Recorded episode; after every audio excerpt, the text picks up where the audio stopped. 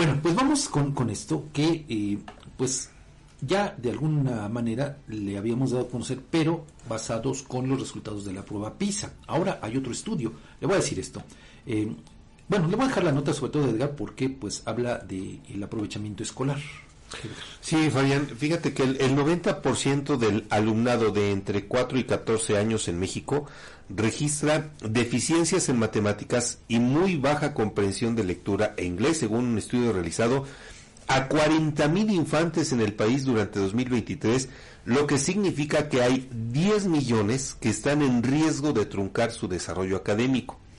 El director de expansión de la transnacional japonesa Kumon y responsable del estudio, Héctor Barrera, advirtió que solo el 23% de ese universo de 10 millones de alumnos podrá llegar a la universidad si no se contrarresta el impacto negativo en sus conocimientos académicos que se registra tras el periodo de emergencia sanitaria por COVID-19.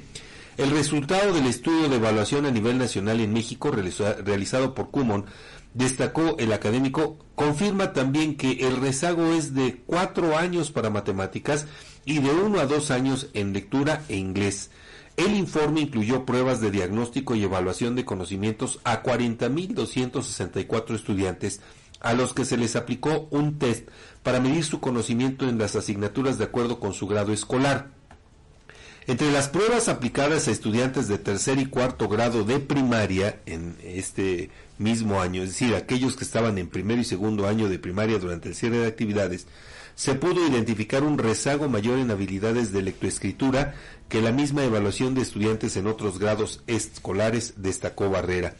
En México, de acuerdo con cifras del Banco Interamericano de Desarrollo, 628 mil niños y adolescentes se sumarán a las abrumadoras cifras en la deserción escolar.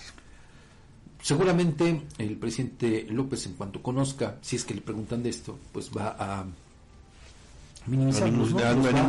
exactamente. Fíjate, Fabián, Pero, a, a mí me llama la atención ¿Cómo? Porque eh, creo que sería uno de los puntos que van a cuestionar. ¿Cómo hicieron un estudio con 40 mil infantes en el país?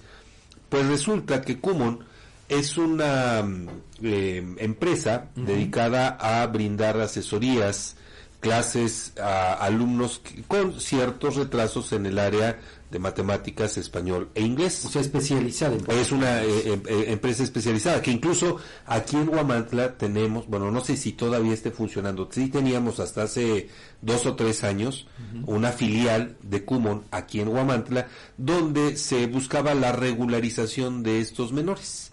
Entonces, em, es, es de ahí de donde obtienen todos esos datos para llegar a una cifra de 40 mil niños de México lo cual eh, pues refleja además por la distribución geográfica que eh, eh, está tomando datos muy reales y muy concretos de estos parámetros, Fabián. Pero además nos evidencia el hecho de que las autoridades en su conjunto no han hecho lo necesario, no se han ocupado, y bueno, mucho menos preocupado, por atender a estas infancias después de la pandemia.